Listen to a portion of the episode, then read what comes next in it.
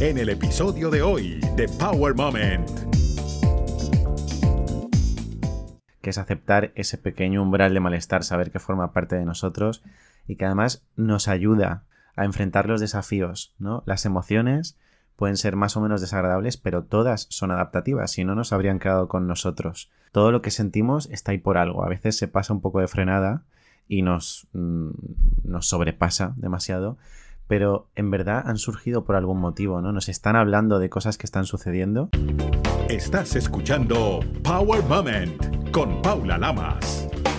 Bienvenidos a otro episodio de Power Moment with Paula Lamas. Para hoy tengo un tema súper interesante.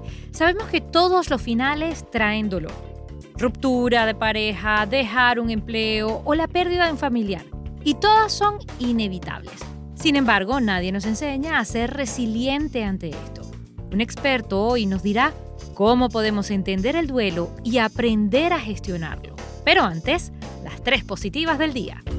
La NASA ha creado Spot the Station, una aplicación móvil que permite localizar a la Estación Espacial Internacional desde la Tierra con el objetivo de facilitar al público su observación, a la vez que amplía el acceso a noticias y recursos sobre este laboratorio o, como algunos le dicen, la ciudad científica en el espacio. Recuerden, Spot the Station. Por otra parte, la lista de las mejores invenciones de Times es una recopilación anual que la revista publica para destacar y reconocer las innovaciones y avances tecnológicos más significativos y prometedores del año. Ya salió. Esta lista abarca una amplia gama de categorías desde tecnología, medicina hasta diseño y entretenimiento. En casi todas, hay que decir la verdad, está la tecnología y presenta desafíos éticos y de seguridad en algunos de ellos. Por ejemplo, una prueba de embarazo con saliva, Salistick, una batería inmortal, Opposite Power, una secuencia personalizada, DJ Spotify, compañero a la hora de dormir, reloj Lofty, entre otros. Y ya que hablamos de reloj, espero que hayan cambiado la hora. Recuerden que ganamos una horita de sueño y que según los expertos de la Universidad de Washington, esto trae beneficios para nuestra salud ya que pues se compaginan los relojes que afectan a nuestro cuerpo. Por cierto, nuestro organismo tiene tres relojes internos. Uno es el del cuerpo, otro el del sol y el de la interacción social. Estás escuchando Power Moment con Paula Lamas. El duelo nos impacta a todos. La pérdida es una de las experiencias más dolorosas que alguien puede pasar cuando un ser querido, una mascota o una persona cercana fallece. Y el duelo no solo se siente a través de la muerte, sino también a través de otro tipo de pérdidas en la vida. Entre los latinos a menudo se escuchan frases como, todo está bien, ya pasará, ay, ya no llores, el tiempo lo sana todo, Dios lo quiso así, por mencionar algunas. Y a pesar de que en México se celebra el Día de los Muertos, el tema del duelo y la pérdida no se habla día a día, no se habla mucho del dolor y de las reacciones naturales. Muchísima gente minimiza las experiencias de la pérdida y no procesa el dolor que se siente. Hoy Dani Blasquez, psicólogo especialista en psicología de la salud y en duelo, mediador civil, familiar y comunitario, con máster en victimología, a punto de terminar otro en psicología general sanitaria, nos ayuda a entender el proceso, a identificar las etapas y algunas maneras de procesarlo. Hoy por hoy, Lleva su propia consulta virtualmente desde cualquier parte del mundo y se hizo famoso mundialmente a raíz del psicoanálisis al video de supuestas disculpas de Luis Rubiales tras el beso no consentido que le dio a la jugadora campeona del mundo del fútbol femenil, Jenny Hermoso. También codirige su propio proyecto Edna, Psicología en España, y le da voz al podcast No Tengo Diván un espacio en el que comparte pequeñas píldoras de reflexiones sobre psicología. Los invito a disfrutar de esta conversación que está cargada de momentos poderosos. Todos los finales traen dolor, es inevitable, pero pareciera que nuestra cultura, que nuestra sociedad no nos prepara, no nos enseña a ser resilientes en cuanto al sufrimiento. ¿Por qué? Bueno, porque el sufrimiento es muy desagradable. Evitamos lo desagradable eh, no nos gusta en absoluto el malestar, la incomodidad, lo que parece que no nos deja funcionar con cierta normalidad. más que funcionar con cierta normalidad, lo que no nos deja mm, cumplir con la expectativa que nosotros tenemos sobre nosotros mismos o que los demás tienen sobre nosotros mismos o lo que la sociedad está esperando de nosotros mismos, ¿no? Entonces, todo lo que se aleja de lo que nos permita eh, llegar a eso es muy incómodo y es muy desagradable.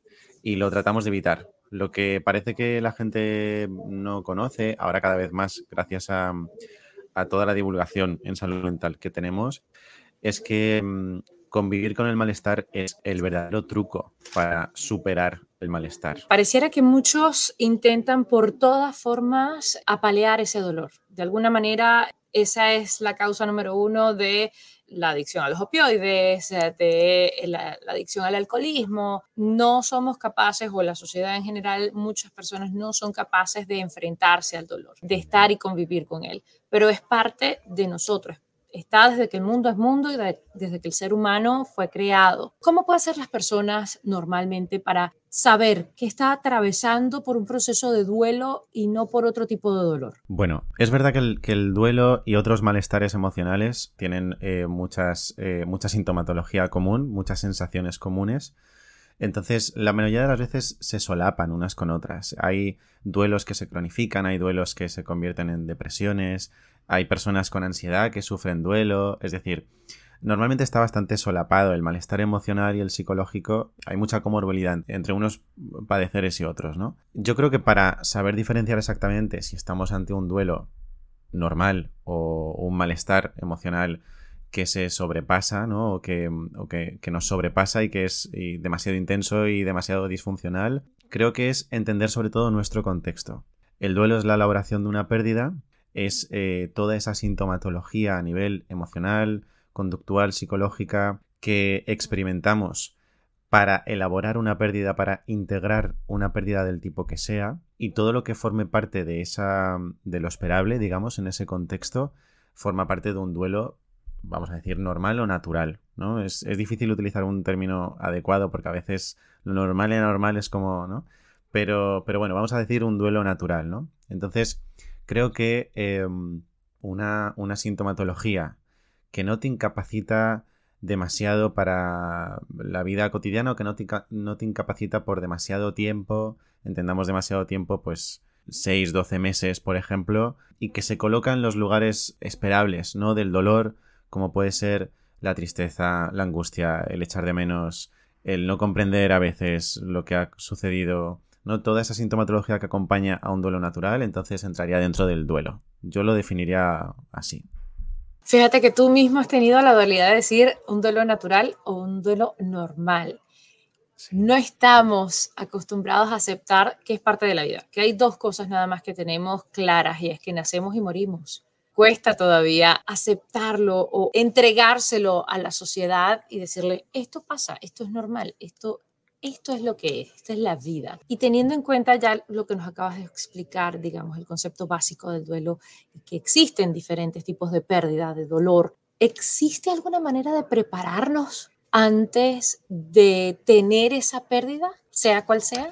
Bueno, yo creo que mm, tú has dado con la clave, ¿no? Hace un momento, tomar conciencia de lo que supone vivir, que es perder, que es renunciar, que es despedirnos, tener plena conciencia de eso es ya una preparación muy importante ante, ante una pérdida.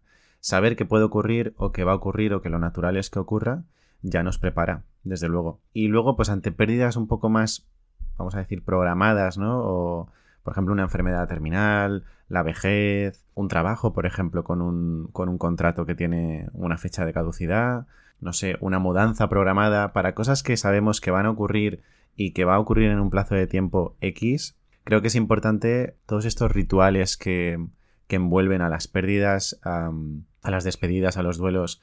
Creo que es importante despedirse, creo que es importante dejar ir, saber soltar. Creo que es importante hacer una especie de. Mm, bueno, de recopilación de, de, las cosas bonitas y buenas que nos ha permitido vivir aquello de lo que nos estamos despidiendo ahora, ¿no? Hablo de forma muy general porque no solo me refiero a la pérdida de un familiar, por ejemplo, sino también incluso a una mudanza, que parece que es una idiotez, pero es que nuestro hogar, eh, vamos, no hay nada que forme más parte de nuestro día a día que el lugar en el que vivimos, ¿no? Y despedirnos de lo que ha sido nuestro refugio, el lugar donde nos hemos enamorado, donde hemos llorado, donde hemos compartido tiempo con las personas que queremos. Ese, ese refugio tan importante, pues, pues también supone un, un duelo, ¿no? Su pérdida, ¿no? Entonces, creo que lo catalogaría como la despedida, el poder recopilar lo que nos ha aportado, el saber que nuestra vida, por supuesto, continúa con otros ingredientes bonitos que podemos recuperar en otros contextos, con otras personas, eh, en otros espacios. Yo creo que toda, tomar toda esa conciencia ya nos prepara de primeras para, para un duelo. Cuando hablabas de ritual de despedida, ¿qué podemos hacer? Bueno, creo que sería distinto para una persona, por ejemplo, para alguien que fallece, que para un lugar o un trabajo, ¿no? Pero creo que, bueno, centrándonos, por ejemplo, en, el fallecimiento de alguien, ¿no? Que es como el duelo más común y el que todo el mundo sabría reconocer. Creo que es importante poder hablar con esa persona, comunicar lo que sentimos ante lo que está por llegar, ¿no? Cómo nos sentimos, cómo nos hemos sentido acompañándonos de esa persona a lo largo de, de nuestra vida o del periodo en el que hemos estado cerca de él o de ella. La gratitud es algo que, calma, es algo que también nos aporta mucho sosiego y que vincula, ¿no? Y que, y que por supuesto fortalece los vínculos entre, entre las personas. Así que ser agradecido, poder asegurar, por ejemplo, a la persona que se va, que estaremos bien, que estaremos bien acompañados, que por supuesto le echaremos de menos, pero que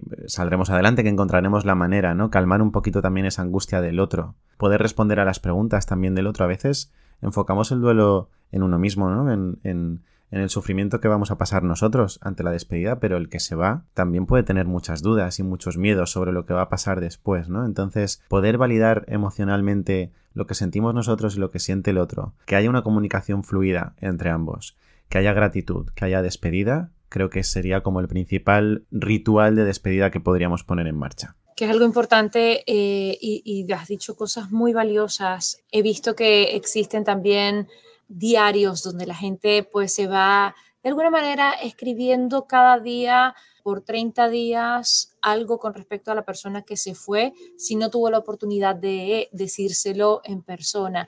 Para eso existen este tipo de herramientas, ¿no? Como para drenar y de alguna forma expresar, ya sea escrito o verbal, ese sentimiento y eso que quedó pendiente de alguna manera con la persona que se fue, ¿no? Eso es. Bueno, la escritura es muy terapéutica porque mm, tiene ese componente de validación, de autovalidación emocional, ¿no? De, de plasmar sobre un papel o sobre una pantalla lo que estamos sintiendo, el saber que lo que sentimos es normal, es válido, es la respuesta natural a lo que estamos viviendo, el sentirnos también reflejados, poner en orden nuestras ideas, nuestros miedos, nuestros pensamientos, ¿no? Que la imagen que nos devuelve el papel o la pantalla sea el mismo reflejo de lo que estamos sintiendo. Eso es muy liberador y muy terapéutico. También sirve como desahogo emocional, por supuesto. Y bueno, desde luego es una de las principales tareas que hacemos en la terapia de duelo, que es la carta de despedida. Hay mucha gente que no se ha despedido, por supuesto, porque hay muertes inesperadas eh, que uno no puede prever, ¿no? Pero también hay muertes programadas, como decía antes, eh, en las que la gente evita eh, la despedida, porque bueno, cada cual vive su duelo y su final como, como necesita. No es estrictamente necesario, pero desde luego sí se sabe que es muy liberador. Y la carta de despedida es un recurso súper habitual, ¿no? El, poder cerrar de algún modo lo vivido con esa persona, agradecer, recordarle y hacerle ese huequito al dolor. Yo hablo de hacer un espacio al dolor, porque muchas veces el duelo, cuando hablamos del duelo, hablamos de la superación del duelo, ¿no? De, de, pasar página de... Y es que hay duelos que permanecen para siempre. Es que cómo no te va a doler que tu madre o que tu madre ya no estén contigo o que un buen amigo o que un buen trabajo ya no ya no lo puedas sostener. Claro que duele y duele por mucho tiempo y a veces duele para siempre y es normal que duela y además está bien un pequeño límite de dolor es, es, es, bienvenido y además es, es, natural, ¿no? Entonces hacerle ese espacio al dolor desde luego es muy liberador porque sabes que no te tienes que librar de él, simplemente aprender a convivir con eso y que no te perturbe en tu vida diaria, ¿no? Que es tan básico y tan necesario. Hemos visto de todo y, reportamos a cada rato, por lo menos acá en Estados Unidos, muchas pérdidas por eh, la adicción y por la crisis de opioides, porque la gente no puede, no sabe convivir con lo que es el dolor, es algo natural. Así como la alegría, también existe el dolor. eh, nos hemos empeñado en palear ese sentimiento, aunque no nos guste, y tratar de eliminarlo, pero es parte de nuestra condición de ser humano. ¿En qué punto debemos considerar buscar ayuda ante la pérdida de un ser querido o ante un duelo de cualquier tipo? Mira, me parece súper bien introducido, la, súper bien introducida la pregunta porque cuando yo explico el duelo en consulta, lo que trato de explicar es justo algo que, acabas de mencionar, ¿no? El duelo es la elaboración de esa pérdida y todo lo que sentimos ante el duelo es lo que nos permite integrar la pérdida. O sea, hay un, hay un punto como de de tener que asumir, por ejemplo, con la muerte de un familiar, que esa persona ya no va a estar más con nosotros. Ya no vamos a poder hablar con esa persona, ya no nos podemos acompañar físicamente de esa persona y ya no va a estar. Integrar esa idea cuando vivimos de espaldas a la muerte o cuando hemos vivido muchísimos años al lado de alguien y no contamos con su ausencia, es muy complicado. Es que no estamos preparados eh, psicológicamente para asumir eso de primeras, ¿no? Entonces, tenemos que transitar por un camino para poder integrar eso. Y ese, ese camino, ese sendero, consiste precisamente en sentir el dolor. Cuando uno siente el dolor, siente la tristeza, llora, echa de menos, se enfada, no comprende lo que ha sucedido. Cuando sentimos todo eso es cuando estamos realmente siendo conscientes de la pérdida e integrando la pérdida en nuestra vida, porque la pérdida obviamente pues provoca mucho malestar y mucho dolor. Entonces, ¿cuándo hay que pedir ayuda? Cada persona lo sentirá de una forma diferente. Yo creo que la ayuda ha de pedirse cuando uno siente que solo no puede continuar. Solo me refiero, por supuesto, em, nos podemos acompañar de nuestros seres queridos, de nuestros amigos, del resto de la familia. También necesitamos un contexto que nos permita acompañarnos de ellos, ¿no? No todo el mundo tiene ese contexto afortunado. Pero cuando uno siente que todo eso es insuficiente o cuando uno no encuentra ese espacio para el dolor durante un tiempo, no te voy a decir la primera semana, ¿no? Hay que darnos un poquito de margen pero por ejemplo unos meses, no sé, tres, cuatro meses, cuando parece que ese dolor no encuentra su hueco, me desborda, me hace disfuncional, ¿no? No, no, me permite llevar a cabo las tareas del día a día, la gente que tengo alrededor tampoco siento que me acompañen de manera adecuada o por más que lo intenten o por más que lo hagan, para mí no es suficiente. Entonces ahí quizás es el momento de decir, oye, ¿qué está pasando? Y se puede hacer una primera consulta también para evaluar el dolor, ¿no? Yo hace poco tuve un paciente que venía por una ruptura sentimental, que eso también es un duelo, por supuesto, no lo hemos mencionado, pero por supuesto, romper con, una pareja es un duelo. Y venía y, su, su, su principal demanda era, no sé si lo que estoy sintiendo corresponde a lo que me toca vivir, ¿no? A lo que me toca sentir. Hicimos una primera valoración y estaba todo normal, es decir, todo lo que sentía era lo esperable que uno puede llegar a sentir cuando rompe con, con una pareja. Y lo dejamos ahí. Esa persona no, no, ha vuelto porque realmente se dio cuenta de que tenía que transitar por un proceso y si en algún momento siente que esto está siendo demasiado desbordante, entonces seguramente sea capaz de identificar que debe volver, ¿no? Pero también se puede hacer esa primera consulta, decir, oye, ¿qué está pasando? ¿Es esto normal o no? Sí, porque no estamos muy acostumbrados a identificar hasta qué límite es eh, sano, si se puede decir, sufrir. No tenemos un curso, no tenemos una clase que nos diga, mira chica, este es el nivel 1, 2 y 3 que tienes, ¿no? Hasta aquí puedes aguantar y de ahí para adelante, pues pide ayuda. Eso no lo tenemos todavía. Nos descoloca a todos y tratamos de hacernos los fuertes pero también existe el tipo de personas, por ejemplo, que no habla del tema y cree que así se pasa todo, ¿no? Se olvida y ya no sufro. Que ignorándolo es como no hablemos de Bruno, tal cual.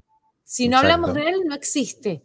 ¿Qué podemos hacer ante este tipo de situaciones nosotros como, no sé, familiares, amigos o, personas del entorno? Bueno, es que hay una parte del duelo, eh, todo el mundo conoce como de manera muy general las famosas fases del duelo por las referencias culturales, películas, libros, ¿no? Y esa primera fase de negación en la que uno no es capaz de integrar, como te decía antes, la pérdida, ¿no? Entonces, esa fase de negación a veces dura demasiado tiempo, sobre todo con este tipo de personas que prefieren darle la espalda a ese dolor porque obviamente es muy desagradable de experimentar y esa fase de negación dura mucho tiempo. Hay que explicarle a estas personas que mm, pueden escapar el tiempo que quieran de ese dolor, pero que el dolor va a continuar a sus espaldas y que además va a conectar con ese dolor de manera inesperada y mucho más profunda y mucho más agresiva cuando menos lo espere, cuanto más retrase eso, ¿no? Entonces, es muy difícil hacer equilibrios, ¿no? Porque esa parte de negación es eh, también esperable en, ese, en esas fases de duelo, ¿no? Entonces, es complicado poder categorizar en momentos temporales cuánto debería durar una fase como esa. Yo siempre explico cuando hablo del duelo, es que ese umbral del dolor del que tú has hablado es personal y además es contextual. También dependerá del momento vital en el que nos encontremos, de, la red de apoyo que tengamos a, nuestro alrededor, ¿no?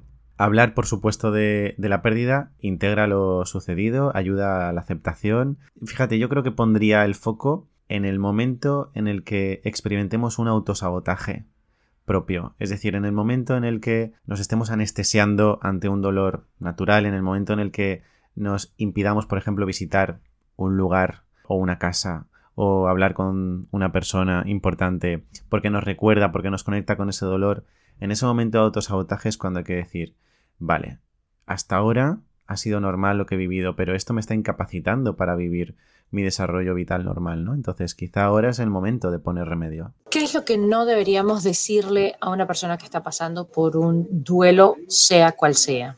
Lo resumiría en invalidar la experiencia emocional de la persona. Validar una experiencia emocional es darle espacio a lo que uno siente, saber que lo que uno siente es normal, es lo natural y respetar, respetar esa emoción, sea la que sea, sea la que venga, ¿no? Entonces, invalidar, que es lo contrario, sería eh, lo que no es recomendable en ningún sentido, ¿no? Por ejemplo, decirle que no pasa nada, o que ya se va a pasar, o que todo el mundo lo supera, o que nadie se muere de un duelo, todo eso es invalidar. Porque uno puede pensar que todo eso es cierto, ¿eh? Uno puede pensar que sí, sí, tienes un duelo, pero lo superarás. Sí, sí, pero nadie se muere por un duelo, pero si es que todo eso puede ser cierto, pero es que la persona que tienes para la persona que tienes delante eso no es verdad. No es verdad en este momento. La persona que tienes delante piensa que se va a ir detrás y piensa que se ha acabado la vida y que no hay más motivos para ser feliz y que no, no hay manera de sustituir esa pérdida. Realmente lo piensa de verdad. Entonces, ir con el discurso contrario, lejos de ayudar, hace que invalidemos muchísimo su experiencia y entonces esa persona entre en una especie de, disonancia cognitiva, ¿no? De, vamos a ver, si yo lo que estoy sintiendo lo siento de forma muy real, ¿cómo puede ser que la gente me diga que esto no es así, ¿no? Que no funciona así. También el, acompañamiento per se está muy infravalorado, es decir, es que hay veces, no, hay veces que no hay que decir nada, hay veces que hay que estar ahí, presente, acompañar, mostrarnos disponibles, que la otra persona sea consciente de que si, les, si nos necesita nos va a tener a su lado, ¿no? Ser paciente y acompañar en ese dolor, entender ese dolor. En realidad no es tan complicado. ¿Cómo podríamos resumir las fases y cuándo la gente podría estar un poco más clara de que está viendo la luz al final del camino, que está saliendo del duelo? Siempre que explico las fases en consulta, siempre digo que cada persona las vive de una manera diferente. Son secuenciales, pero que a veces vamos dando saltos entre una y otra, que no tienen por qué durar un tiempo preciso. Entonces, calma con eso, ¿no? Hay mucha divulgación que a veces lo que hace es como etiquetar o categorizar mm, eh, las experiencias emocionales en un, ¿no? En esto va de aquí a aquí y punto, y lo que se salga de ahí no tiene sentido, y es al revés. En realidad, en lo emocional, en lo psicológico, hay mucha variabilidad. Pero las fases serían una primera de negación, en la que no entendemos muy bien qué ha pasado, no somos capaces de integrar lo que ha sucedido, y vamos chocando constantemente contra la expectativa, ¿no? Eh, tipo, ay, voy a escribir un mensaje para decirle, que ya no está, ¿no? Por ejemplo, ese, ese choque contra el muro constante. Esa sería la primera fase de negación. Luego hay una fase de, de, enfado, de ira, a veces se da, a veces no, pero es como un enfado como con la vida, como que injusto es esto, o porque tengo yo que pasar por esto, o qué rabia si yo no lo quiero sentir, porque lo tengo que sentir, ¿no? Un poco esa, esa fase de, de ese poco entendimiento que al final ha derivado en un enfado y en, en una incomodidad muy grande. Luego hay una fase que se llama de negociación, en la que uno empieza a entender que el enfado no ha sido adaptativo, que hay que empezar a lidiar con esa ausencia, y entonces empezamos a comprobar que, bueno, que sí, que ese duelo puede formar parte de mi proceso natural, que, parece que puede haber eh, luz al final del túnel, que, que podemos vivir con ello, pero es una fase en la que hay que tener mucho cuidado porque la gente cree que el duelo ha acabado en la negociación. Y es mentira. Luego te viene la, la, gran, la gran patada, ¿no? Con, con, la fase de tristeza. La tristeza es una emoción que está presente en todas las fases, pero también es, conforma una fase en sí misma, ¿no? Y es una fase en la que en realidad te vienes abajo porque has comprendido realmente lo que supone la pérdida, todo a lo que tienes que renunciar después de la pérdida. Y es una fase insalvable, te va a llegar y vas a pasar por un periodo de tristeza prácticamente inevitable. Puede ser corto, ojalá que lo sea, pero lo normal es que venga después de la negociación, que además en la negociación ya te digo, parece que ya está todo hecho y luego te viene la, la hostia, como decimos aquí. Y luego finalmente la fase de aceptación, que es en la que uno ya sabe que ese dolor puede permanecer, pero le hemos hecho un hueco, que no nos molesta demasiado, que habrá días mejores y peores. Sentimos esas punzadas de duelo, que son como esos recordatorios de repente, estás haciendo tu vida normal, tan tranquilo, llevas una semana sin pensar en esa pérdida y de repente, ¡pum!, te acuerdas y te duele como el primer día, ¿no? Hay que decirle a la gente que eso también entra dentro de la fase de aceptación. O sea, eso entra, entra dentro de, la, del desarrollo natural, de, vital de una persona después de una pérdida no son pasos hacia atrás, forma parte del proceso.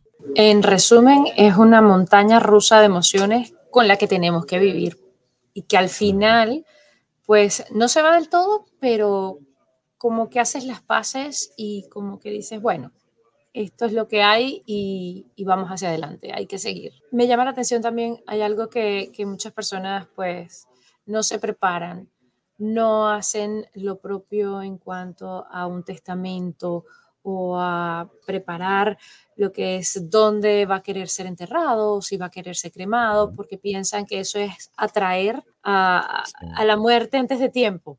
Y, y, creo que eso es parte también del proceso, saber y entender tú como individuo que eso va a suceder en cualquier momento, que nos puede suceder a, cualquiera porque no tenemos la vida comprada, como, como que también a la familia, ¿no?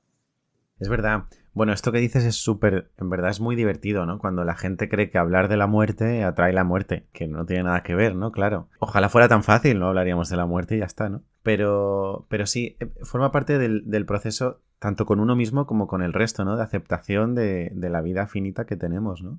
Esa preparación para el final, como tú dices, testamento, dónde quiero ser enterrado, qué quiero que pase yo, por ejemplo, Paula, yo, yo ya le tengo avisado a, todos, a toda mi gente cómo quiero que sea mi funeral. O sea, lo tengo súper claro, ¿no? Entonces, también es una cosa como de acercarse un poco a esa realidad, de prepararse uno mismo y también de preparar al resto, porque cuanto más facilitemos las cosas al, al resto eh, durante ese momento tan complicado, en el que uno, pues a veces no puede tomar las mejores decisiones, será mejor, ¿no? Creo que creo que también es importante cambiar un poco la perspectiva, la visión que tenemos sobre la muerte y los, los rituales y las liturgias que hay después de la muerte.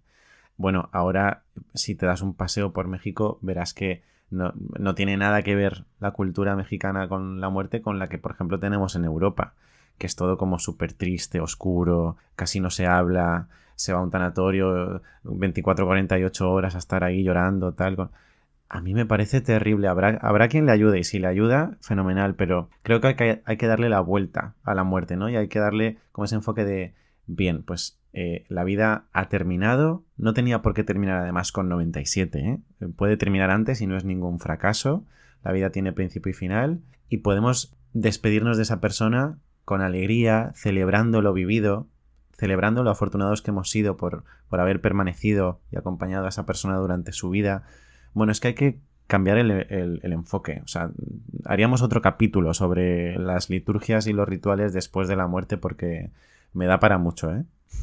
Totalmente, esto da para mucho más. Y acabas de dejarnos saber algo muy personal de cómo a ti te gustaría o que ya le dijiste a tu familia cómo te gustaría que, que fuera tu final, diga, de alguna manera. Pero, ¿por qué decidiste especializarte en psicología de la salud y en duelo? Bueno, es que creo que, como hemos hablado al principio, le damos la espalda a ese dolor y, además, eh, después de, elaborar una pérdida, sea el tipo que sea, todo el mundo espera que continuemos con nuestra vida eh, de una manera normal. ¿Pero fue una pérdida lo que te hizo decidir estudiar esto? No, no, no, que va. En realidad, seguro que hay algún motivo y todavía no lo he descubierto, pero siempre he estado como muy cerca de todo lo que rodea a la muerte siempre me ha traído el tema desde un punto de vista de, interés filosófico y psicológico. Me encanta hablar de la muerte, me encanta hablar de cómo quiero que sea mi funeral, me encanta plantear preguntas, hipótesis tipo, ¿y si yo me muriese ahora, tú qué mm, me dirías hoy? Cosas así. Es, como mi tema favorito, es un poco raro, pero, pero sí. Y acompañar a las personas que sufren ese duelo es, muy interesante porque además, por supuesto, casi, casi todo el malestar psicológico hay un punto como de que hay que pasarlo, ¿no? Pero hay otro tipo de cuestiones emocionales, como por ejemplo, imagínate, la ansiedad, ¿no? También hay un umbral de ansiedad con el que hay que convivir, pero las terapias están como muy enfocadas a cómo te quito la ansiedad, ¿no? Cómo gestionarla para que no la sientas, ¿no? Y el duelo tiene una cosa que es como, bueno, es que lo tienes que sentir. Entonces yo te voy a acompañar y te voy a explicar lo que te va a tocar vivir y te voy a escuchar y vamos a vamos a despedirnos, vamos a cerrar esta etapa de la manera adecuada.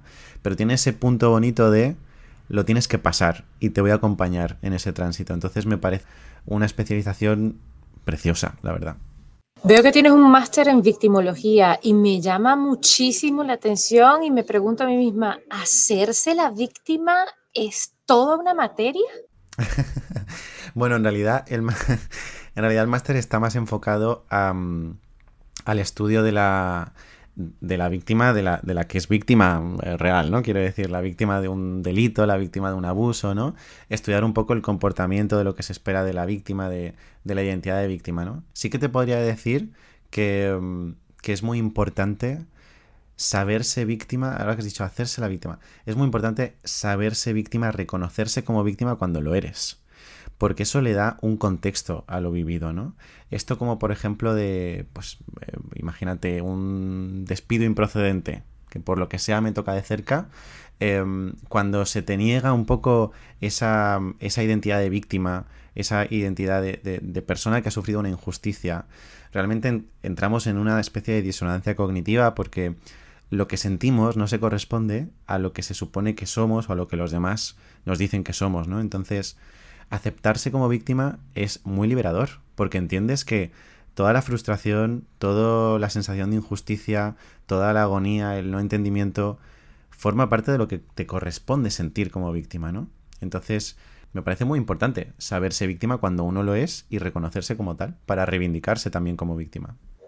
Exactamente, porque a veces no nos queremos poner esa etiqueta, pero es importante para poder sanar también determinadas situaciones. Eso es. Y tienes un podcast, No tengo diván. Me llama muchísimo la atención ese título. De verdad no tienes diván. Hablas allí un montón de temas maravillosos. Háblanos un poquito de cómo surge este proyecto. La verdad es que no tengo diván, aunque ahora ya me encantaría tenerlo. Pero, pero, pero no lo tengo. Yo no sé cómo, cómo será por allí, pero eh, aquí los terapeutas trabajamos en, en, consultas como muy normalitas con nuestra mesita y nuestra silla como una consulta médica. No son películas de Hollywood, no todo el mundo tiene un diván. Que la gente sepa que los psicólogos no necesitan tener una cama para que tú te eches allí y mires al techo y empieces a contar tus males, ¿no?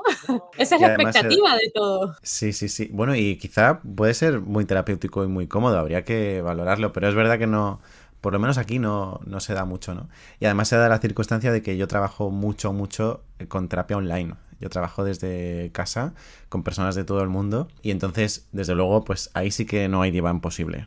Entonces el título viene un poco de ahí. Pues yo empecé hace como año y medio a divulgar en redes sociales sobre conceptos que tenían que ver con la psicología y empecé a hacer pues estos vídeos de minuto, minuto y medio explicando cositas a la semana y mm, crecí muy rápido, la verdad, y, la gente me demandaba mm, más contenido, más largo, más profundizado, en realidad. Y los vídeos se me quedaban muy cortos.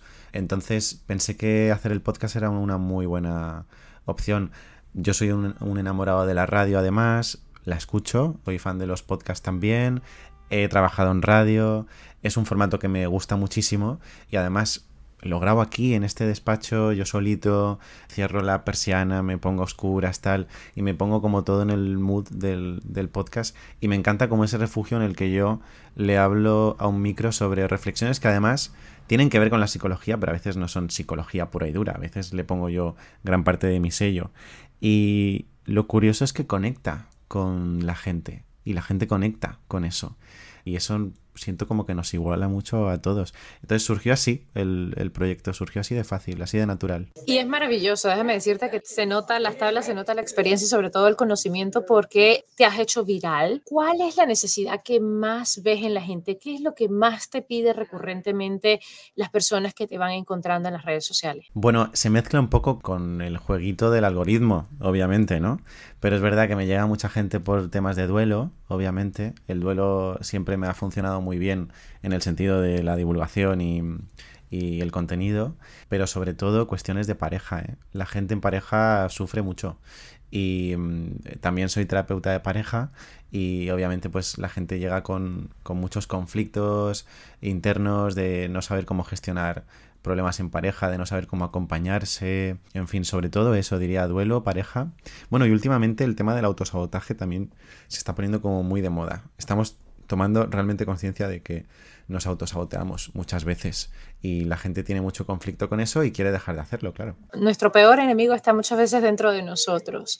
Te tengo que confesar que te descubrí con el caso Rubiales cuando de una forma simple pero magistral describiste lo que estaba en un video que lo vio el mundo entero y más allá de nuestras fronteras, sin apasionamientos, sin ponerle tintes eh, equivocados, simplemente describir una situación, aun y cuando no se conocen en persona a los protagonistas. Así que chapó, porque lo hiciste magistralmente y fue genial, pero ante un evento como este, ¿qué le recomendarías tú a cualquier mujer víctima? Mira, si te digo cómo surge el vídeo, es que, o sea, yo estaba en el sofá de mi casa mirando Twitter, que ya no es Twitter, y de repente me encontré con ese vídeo, esa disculpa de él, y yo pensé, pero este tío, o sea, no tiene ni idea de lo que acaba de hacer. O sea, este, es... No... Y, y pensé, ¿qué de cosas se me vienen a la cabeza que, que es importante que la gente sepa, que, nadie se confunda, porque aquí no hay una disculpa sincera, ni muchísimo menos. Y grabé el vídeo, me puse una luz en la cocina y grabé el vídeo como, como pude, y es verdad que explotó. No sé cómo ni por qué, pero explotó. ¿Qué le diría a alguien que vive mm, una situación como esa? Pues fíjate lo que te he dicho antes, el, el saberse víctima, el reconocerse víctima es muy importante. Con Jenny Hermoso lo que ha pasado es eso, que al principio y durante muchas semanas ella no tenía muy claro si había sido víctima o no. Porque además había todo un planeta debatiendo sobre si quiso no quiso, le gustó no le gustó, lo permitió o no lo permitió. Y eso genera muchísima confusión dentro de uno. Entonces, le diría que haga caso de su instinto, fíjate. Cuando algo dentro no funciona, es que algo no va bien. Por mucho que el mundo entero te diga lo contrario. Si algo dentro de ti no tira, es que algo no va bien. Hay que pararse a mirar hacia adentro y ver qué está sucediendo. Creo que una buena reflexión es un poco gira en torno a lo que ya hemos hablado, ¿no? Que es aceptar ese pequeño umbral de malestar, saber que forma parte de nosotros y que además nos ayuda a enfrentar los desafíos, ¿no? Las emociones pueden ser más o menos desagradables, pero todas son adaptativas, si no nos habrían quedado con nosotros todo lo que sentimos está ahí por algo. A veces se pasa un poco de frenada y nos, mm, nos sobrepasa demasiado, pero en verdad han surgido por algún motivo, ¿no? Nos están hablando de cosas que están sucediendo y bueno, creo que esa reflexión es importante, aceptar ese pequeño malestar como parte de la vida y gestionarlo. Muchísimas gracias a Dani por estos minutos, por toda esta sabiduría y por dejarnos conocerte un poquito más. ¿Dónde te puede encontrar la gente que está en este momento conectada escuchando este programa? Bueno, pues soy Dani Blázquez en todas las redes, Dani con Y, y estoy en Instagram, estoy en TikTok, Estoy en Twitter también, aunque ahí es eh, un espacio un poco más personal, pero bueno, también estoy ahí. Por supuesto, en el podcast no tengo diván. Y bueno, quien le interese acceder a mis servicios a través de las redes puede encontrar toda la info posible. Ahora tengo lista de espera, pero bueno, está disponible para que quien quiera se, se apunte. Eso es todo. Muchísimas gracias por tu tiempo, por tu buena onda, por tu energía y por este momento poderoso que nos acabas de dar. Muchas gracias, Paula, un placer. Recuerda, hacer bien sin mirar a quién. Power Moment cuenta con música original del afamado ingeniero de sonido, productor musical y musicólogo, múltiple ganador de los Grammys americanos, Marcel Fernández. Además, cuenta con la prestigiosa voz del reconocido talento hispano de ESPN en español, Carlos Cataño. Power Moment no se hace responsable por los comentarios emitidos por los invitados. Recuerda seguir a Power Moment en las redes sociales, arroba Power Lamas, en Twitter e Instagram y en Facebook, Power Moment with Paula Lamas. Esta es una producción de GGSI.